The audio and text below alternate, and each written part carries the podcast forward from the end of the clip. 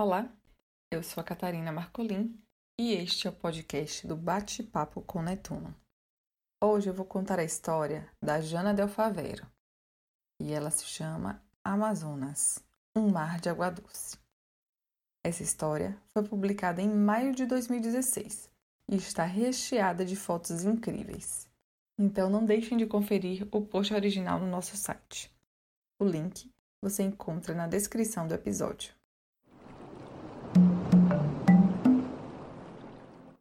Já falamos aqui, na seção Vida de Cientista, sobre aventuras ao trabalhar com o oceano, quer sejam embarcadas em grandes navios, em submarinos ou com o pé em terra firme, porém ilhas bem distantes. Entretanto, a aventura que vou contar agora nos levará para o interior do continente, no norte do Brasil, lá no Amazonas. Oi? Amazonas? Mas o foco desse blog não é ciências do mar? Sim, vocês estão certos. Netuno é o deus dos mares na mitologia romana, e nossa maior atenção é para ele, o oceano. Porém, para chegar até o mar, eu naveguei por diversos rios, e vou descrever um pouco do começo dessa história. É engraçado pensar, mas foi lá, na Amazônia, que conheci pela primeira vez uma oceanógrafa, a doutora Miriam Marmontel coordenadora do grupo de pesquisas em mamíferos aquáticos do Instituto Mamirauá. Outro belo exemplo de que áreas distintas podem e devem caminhar juntas. Bem, mas vamos desde o começo.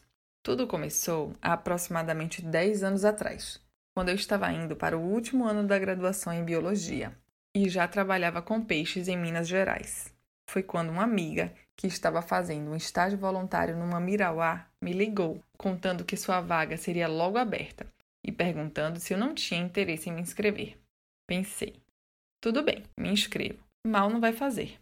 Porém, eu fui aceita e mil coisas começaram a passar na minha cabeça. Eu tinha que viajar para Tefé, no Amazonas. Ia trabalhar no Instituto Mamirauá. Tefé é um município no interior do estado do Amazonas, de aproximadamente 62 mil habitantes.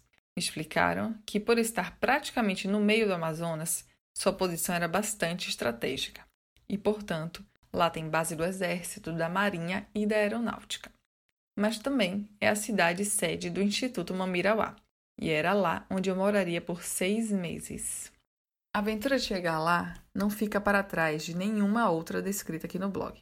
Na ida, eu peguei um avião pequeno em Manaus a partir de onde sobrevoei a selva amazônica, e tudo que se via era um belo tapete verde, sem fim, apenas cortados pelas suas veias, os rios. Eu me lembrava o tempo todo de meu pai, piloto de avião de pequeno porte, contando que prefere contornar a costa brasileira do que sobrevoar a Amazônia. Diz ele que, no caso de uma queda, ser localizado no mar é bem mais fácil do que na floresta, pois o avião fica mais exposto para buscas além dos grandes navios servirem como base para uma possível localização. Seis meses depois, na volta, o aeroporto de Tefé estava fechado devido à grande quantidade de urubus nas proximidades, por causa de um lixão ali nas redondezas. O único problema era que Tefé não é ligada por terra com nenhuma outra cidade, e não havia local para onde deslocar o lixão, ou até mesmo fazer um futuro aterro. Me restou retornar navegando, ou passando três dias em um barco, daqueles que as pessoas penduram às redes, típico da região norte do país, ou em uma lancha-jato, como era chamada, gastando apenas 24 horas.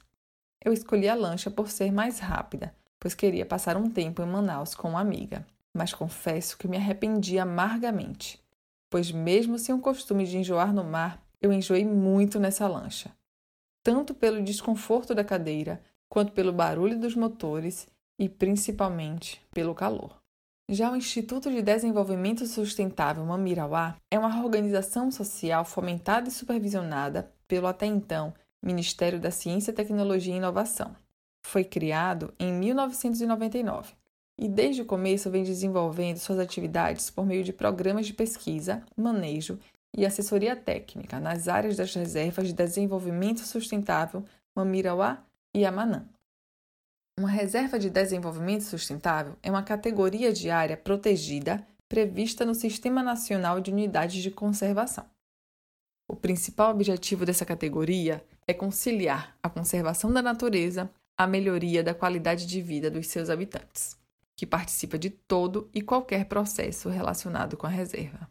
Na Reserva de Desenvolvimento Mamirauá, a primeira reserva dessa categoria criada em 96, eu presenciei a população local participando ativamente das atividades de pesquisa e manejo, da vigilância, da gerência e manutenção da pousada Uacari, que é uma pousada localizada na própria reserva, além de diversas outras atividades. Durante o estágio, eu pesquisei a biologia reprodutiva de algumas espécies de peixes ornamentais da família Ciclide. O principal objetivo era buscar informações sobre as espécies que pudessem ser utilizadas em um futuro manejo sustentável das mesmas. E participava também de uma das atividades de extensão do projeto, que consistia em receber os turistas da pousada Wakari em nosso laboratório flutuante, apresentar as espécies ornamentais locais, as formas de coleta e falar sobre as pesquisas em andamento. Era nesse momento, ou quando estava em campo auxiliando em outras coletas, que realmente senti o coração bater mais forte por estar no Amazonas me sentindo pequena, perto da imensidão da floresta, da diversidade de peixes amostrados e da cultura dos ribeirinhos. Com certeza foram seis meses inesquecíveis, de deslumbramento por esse canto incrível do Brasil, de muito aprendizado e de convívio com pessoas maravilhosas pelas quais tenho uma profunda admiração.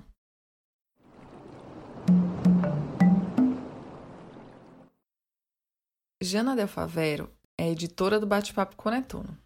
Para saber mais sobre ela, vai lá no Bate-Papo com Netuno barra nós. Espero que vocês tenham gostado e continuem nos ouvindo. Na descrição do episódio tem os links para as postagens originais e para as nossas redes sociais e das autoras ou autores de cada texto. Nós adoraríamos ouvir sua opinião sobre o episódio de hoje. Então não deixem de fazer comentários, críticas e sugestões nas nossas redes. Você nos encontra no Facebook e Instagram como Bate-Papo com Netuno. Um forte abraço e até a próxima. Esse podcast foi narrado por Catarina Marcolin e editado por Catarina Mello. Esta é uma produção Bate-Papo com Netuno.